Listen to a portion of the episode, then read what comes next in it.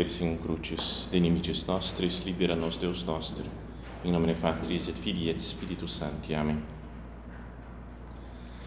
Meu Senhor e meu Deus, creio firmemente que estás aqui, que me vês, que me ouves. Adoro-te com profunda reverência. Peço-te perdão dos meus pecados e graça para fazer com fruto este tempo de oração. Minha Mãe Imaculada, São José, meu Pai e Senhor, meu anjo da guarda, intercedei por mim.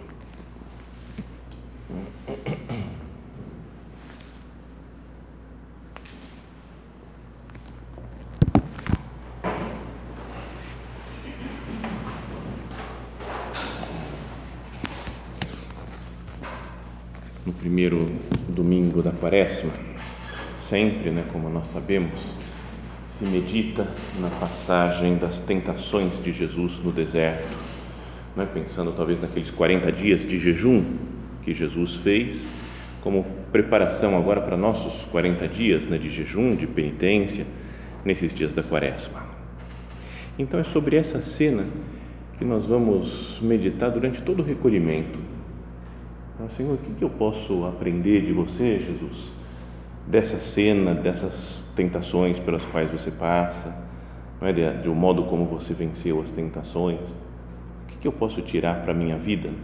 Como aplicar no meu dia a dia, no hoje da minha existência, essa passagem do início da vida pública de Nosso Senhor? Então, cada ano se lê né, um evangelho diferente, né? o São Mateus, São Marcos e São Lucas, né? os evangelhos sinóticos que dizem, que contam essa cena das tentações de Jesus. E hoje vamos ouvir de São Lucas, que começa dizendo: Naquele tempo, Jesus, cheio do Espírito Santo, voltou do Jordão e no deserto ele era guiado pelo Espírito. Ali foi tentado pelo diabo durante 40 dias. Mas fala que Jesus, cheio do Espírito Santo, depois que ele saiu do Jordão, foi batizado, né? veio o Espírito em forma de pomba sobre ele. Se ouviu a voz do Pai: Este é meu filho muito amado, em quem eu me comprazo. Então Jesus sai das águas do Jordão e vai caminhando em direção ao deserto, onde passa 40 dias.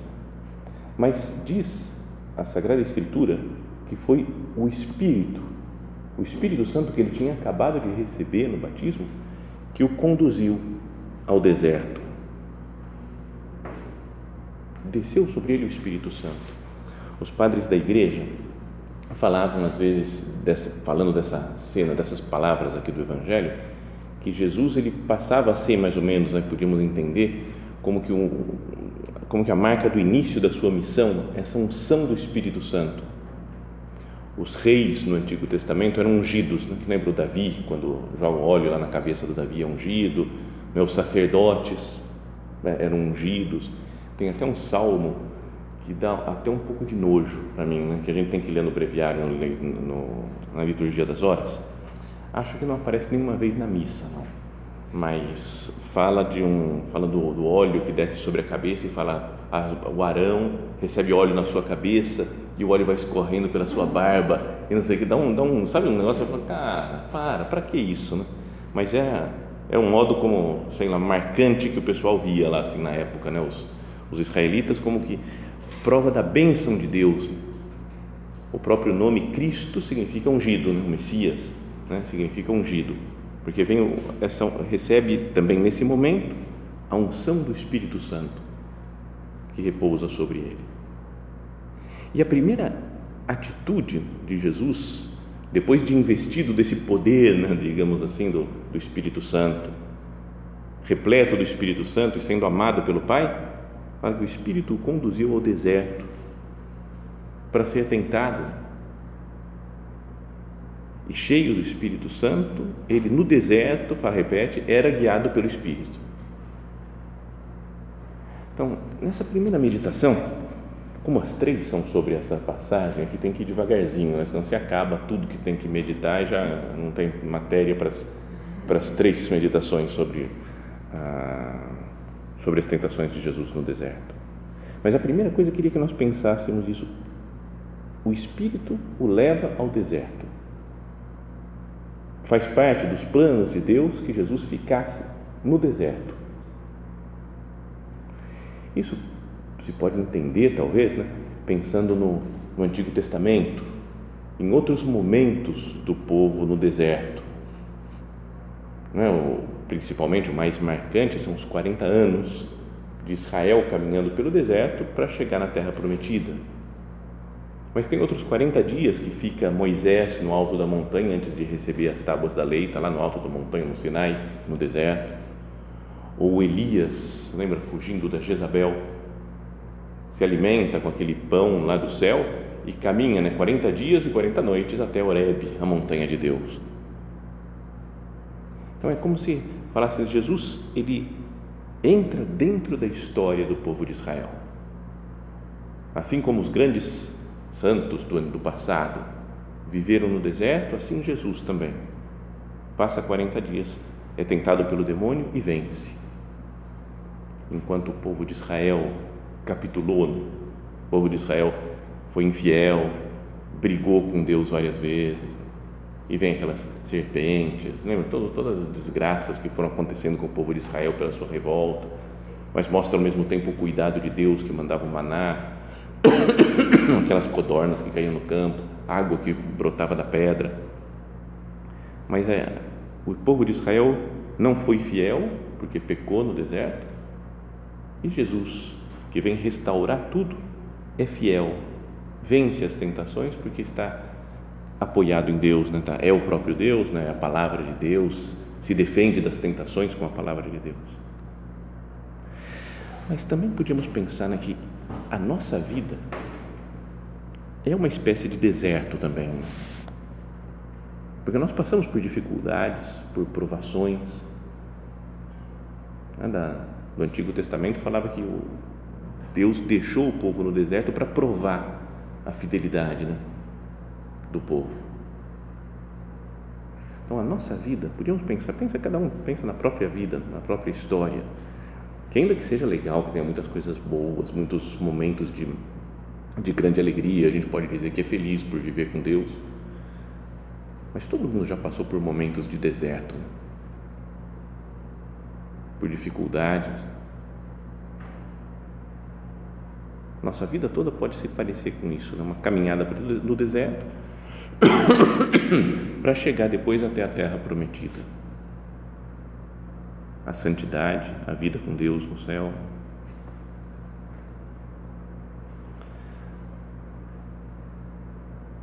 Então, Jesus no deserto. Fui procurar na internet se tinha alguém que falava mais claramente o que significava o deserto na Bíblia, já que ele aparece várias vezes. Né? como falávamos antes, não, com Moisés, com Elias, o povo de Israel, né? e muitas vezes muitos outros, né? outros profetas. Então, tem uma explicação de um site lá que falava a palavra deserto na Bíblia pode ter um significado tanto literal quanto figurado. No sentido literal, deserto significa uma área seca, sem água ou um lugar desolado, parece óbvio, né? evidente. Já no sentido figurado, o significado de deserto pode ser empregado de diferentes formas, desde um lugar de pecado, estou longe de Deus, estou no pecado, até um lugar de provação ou de manifestação da providência divina. É a chance especial para que Deus se manifeste, para que Deus atue. E aí continua dizendo: vários termos originais do texto bíblico são traduzidos como deserto o mais comum entre todos eles é o hebraico midbar, que é empregado na Bíblia não apenas para se referir a uma terra seca e estéril, mas também a uma planície semidesértica. Beleza, maravilha. Para a vida espiritual não é que ajude tanta coisa isso daqui, esse midbar. Embora essa última fosse útil, não fosse útil para o cultivo, ela geralmente podia ser usada como pastagem para os rebanhos em alguns períodos do ano. Momento cultura que, da meditação que não tem muito a ver né, com a vida espiritual, parece. Mas depois já começa a ficar mais interessante, dizendo outros dois termos comumente traduzidos como deserto são os hebraicos siya e Yeshimon, que indicam uma área muito seca e sem água. Inclusive, Yeshimon vem de uma raiz que significa estar desolado. E às vezes é empregado no texto bíblico para se referir a um lugar inútil, que mesmo que alguém pudesse levar água até ele, sua condição não mudaria.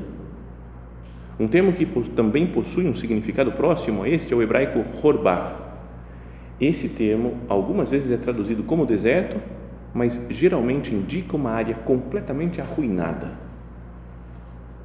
Então, ouvindo essas coisas, a gente já começa a pensar né, num sentido espiritual da palavra deserto.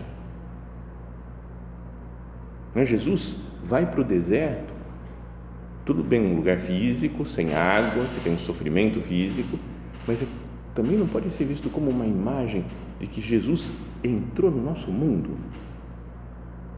No nosso mundo arruinado pelo pecado, um mundo que parece que não tem salvação, como esse daqui pode levar água lá e não vai melhorar, não vai resolver o problema. E depois na tradução toda pro, pro, no grego, no, tanto a tradução lá dos 70 né, da, da Bíblia do Antigo Testamento, quanto no Novo Testamento, o deserto é, se chama eremos, né, vem da é a origem da palavra ermo também. E esse termo significa não apenas um lugar deserto, mas também um lugar solitário, abandonado ou desabitado. Então, é, acho que podíamos com isso, né, com essas ideias, pensar que existem na nossa vida podem existir desertos bons, onde tem a manifestação de Deus, o cuidado, se fica claro o cuidado de Deus, e outros desertos ruins, que é quando nós, nós nos abandonamos, nós ficamos arruinados, quando nós deixamos que o pecado domine sobre nós.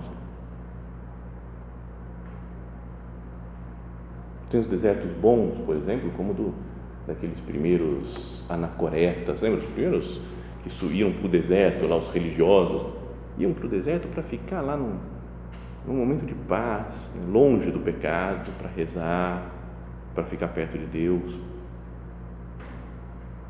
É o deserto, às vezes, nos ajuda a que a gente se conheça. Conta uma história, talvez tenha falado aqui de São Francisco de Paula, que ele era um homem muito bravo, parece, brigava, invocado, sabe, brigão com todo mundo. O cara brigava, brigava, brigava, reclamava, ele chegou e falou: Eu não aguento, eu não vou para o céu se eu continuar no meio das pessoas, porque as pessoas são muito ruins, me atrapalham, destroem a minha vida.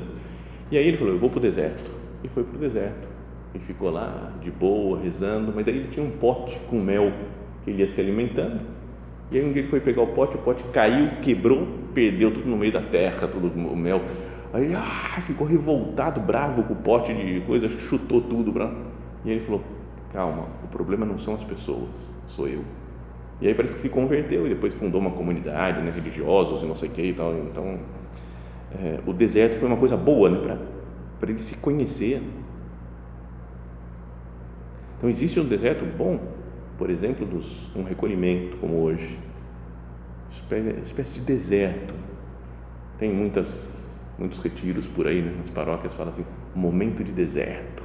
Então eu lembro que fiz quando era jovem, momento de deserto, você vai lá no longe e eu ficava deitado no campo de futebol, assim, olhando para o céu, eu estou no meu momento de deserto.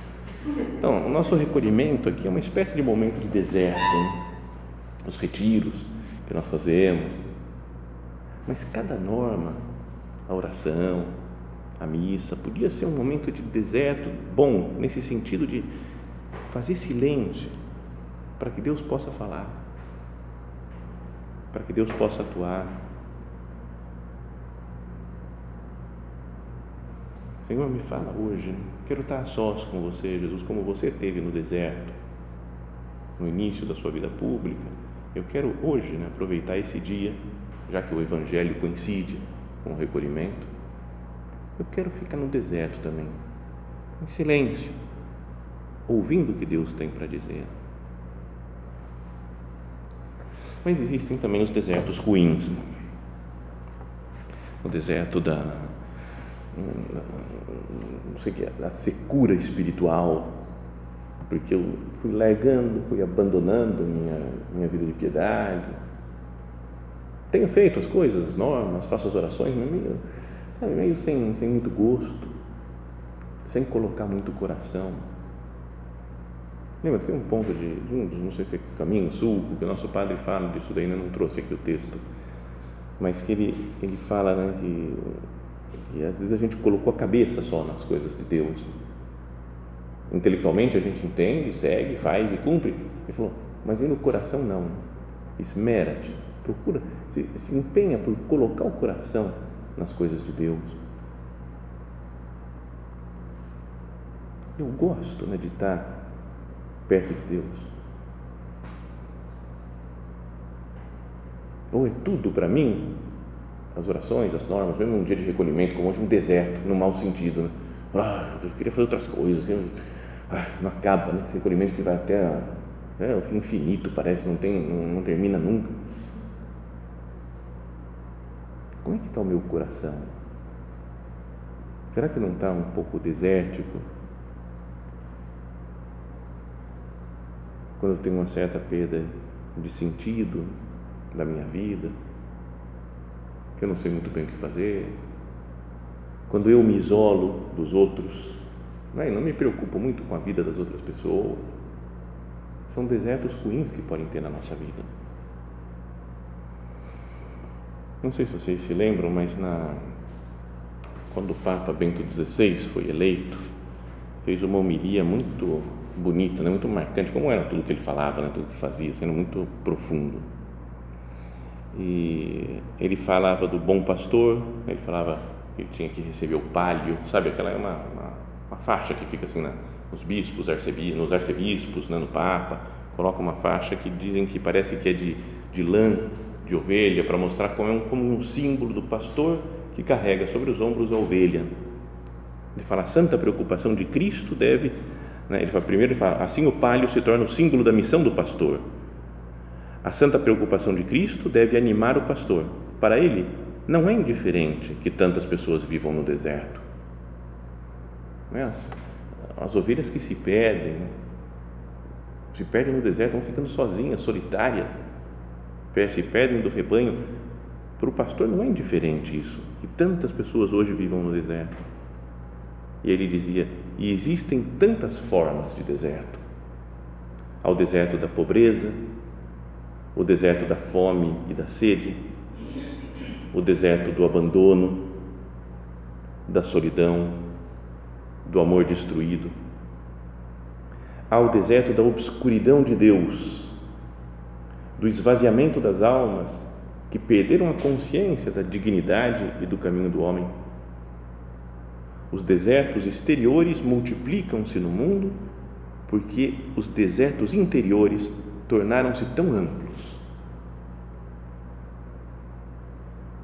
É bonito de pensar isso daqui, né? bonito, mas triste ao mesmo tempo, né? Ele fala, é, por causa do nosso pecado, porque às vezes a nossa alma está no deserto, porque os desertos interiores são tão amplos, então a gente percebe que existe fora de nós também desertos de falta de preocupação com os outros, de abandono, de isolamento.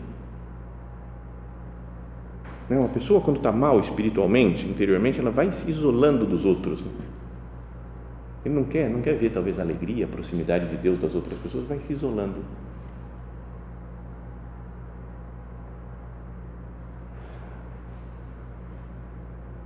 O que nós podemos pensar então dessa situação né, do o deserto, onde vai Jesus?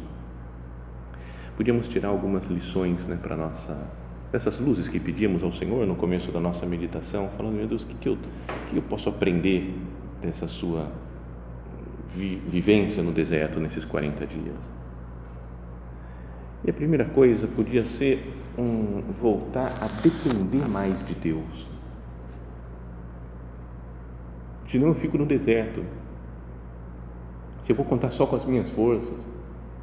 Então, porque no deserto não tem comida, não tem água, não tem sombra, esses dias de calor, Se a gente fica num lugar que não tem sombra, fica difícil às vezes, não é? Esses dias fui jogar tênis, e cheguei lá, um vazio assim, ó. Falei, meu Deus. Porque aí você acaba um, game lá de jogar e você fala, cara, quero descansar um pouco. Nada de sombra em nenhum lugar, tudo sol. E é, é angustiante. Né? O deserto é, é, assim o tempo todo, né? quilômetros e quilômetros de, de sofrimento, né? sem sombra, sem água, sem comida. O deserto é deserto. Então, mas foi no deserto que o povo de Israel, por exemplo, percebeu a mão amorosa de Deus. Ninguém passou fome. Deus mandou o maná, Deus mandou água para eles. Deus cuidou do seu povo. Então, essa é uma primeira coisa que a gente poderia pensar, né?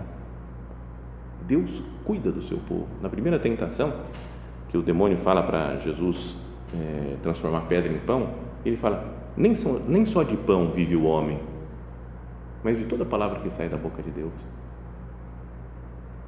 Por que vos preocupais com, os, né, com o que comerei, que comeremos, que beberemos, como nos vestiremos? Deus sabe que tem necessidade de todas essas coisas. Então a verdade é que toda a nossa vida depende de Deus. Tudo todas as coisas. Mas às vezes, quando nós estamos em circunstâncias normais, quando a gente está bem, está bem de saúde, está animado, está empolgado, gosta do trabalho, gosta das pessoas que estão ao redor, quando está tudo bem, a gente meio que se esquece, né? Que a nossa vida depende de Deus totalmente, plenamente. E a gente vai falar, não, beleza, está dando certo, estou fazendo as coisas, organizei isso aqui, estou fazendo aquilo. Mas chega um momento de não conseguir fazer mais nada, não ter esperança, quando a gente fica doente, não é quando parece que perdemos o controle de tudo, já não sei mais como é que vai ser, o que vai acontecer. É o momento da dependência de Deus outra vez. Então o deserto tem essa função. O sofrimento do deserto, a secura que a gente passa de vez em quando na vida espiritual, nesse caminhar para a terra prometida, tem essa, esse, esse valor de, oh, meu Deus, é você que cuida da minha vida, não sou eu. O deserto tem esse fruto bom. Depois no deserto também a gente acaba descobrindo o que é essencial mesmo na vida, que é ter comunhão com Deus. O João Batista vivia no deserto, falou, e se alimentava de gafanhotos e mel silvestre. Já falei que um gafanhoto até que vai, mas mel é ruim, né? Mel não. Gafanhotinho, se tiver frito, vai saber, né? Mas. Então, o negócio de viver assim, de, de, é, de gafanhotos e mel silvestre, ou uma terra que corre leite, que é ruim também, e mel, né? você fala, cara, tudo meio deserto parece, né? Mas mostra, fala, o que, que é o, o importante da vida? É comunhão com Deus. Podemos perder as comodidades que nós temos, as garantias que nós temos, parece. Vivendo com muito ou com pouco, São Paulo falava, né? Sei viver na abundância, sei viver na, na escassez, na pobreza. O que importa realmente é seguir Jesus Cristo. Isso é que é o essencial. E às vezes nos momentos de deserto, no momento de sofrimento mais da vida, fica mais claro isso daí. Porque quando a gente tem tudo, está tudo certo, né? a gente se apoia em outras coisas. Mas quando perde tudo, você fala, só Cristo. Olhamos para o essencial. E depois, mais uma coisa, só é que o deserto é, é um lugar onde Deus nos tenta, nos prova, nos coloca à prova, como fez com o povo de Israel, para provar sua fidelidade Até no, sei lá, no começo da vocação, né, como uma pessoa pita, está tudo, tudo maravilhoso, tudo aquela festa, tudo fácil, né, tudo sai sem, sem esforço nenhum. Mas depois chega um momento de dificuldade, né, como se fosse um deserto que Deus está falando. Agora quero ver, prova, quero ver o seu amor mesmo, a sua fidelidade. Podemos sucumbir né, às dificuldades da vida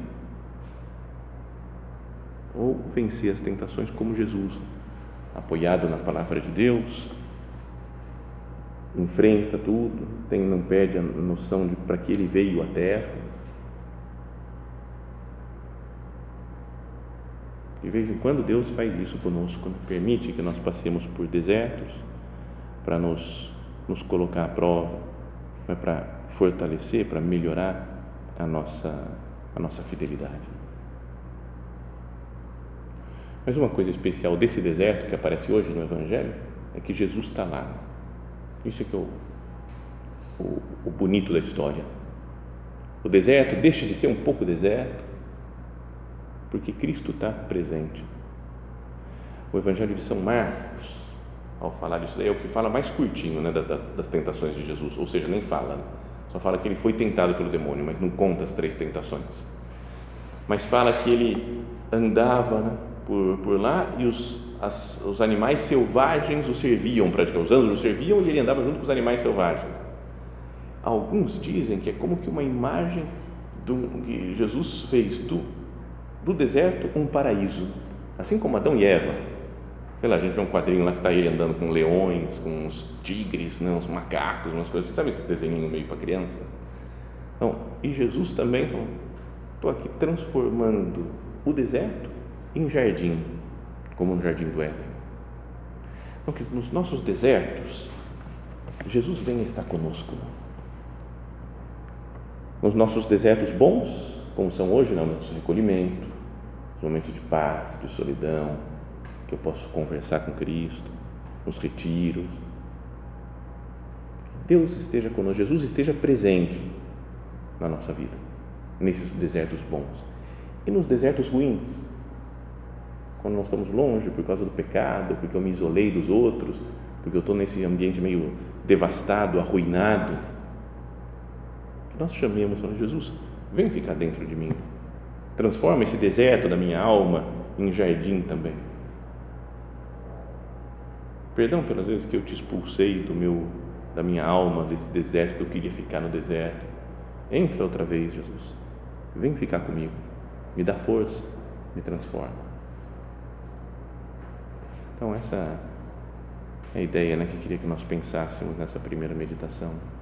O deserto pode ser algo bom ou ruim, mas em todos eles, em qualquer tipo, Cristo deve estar presente. E com Cristo nós vencemos todas as tentações. Vamos pedir a Nossa Senhora né, que não sejam longos os nossos desertos ruins, mas que vivamos mais no deserto bom da intimidade com Deus, de viver um silêncio da alma para escutar a voz do seu Filho Jesus.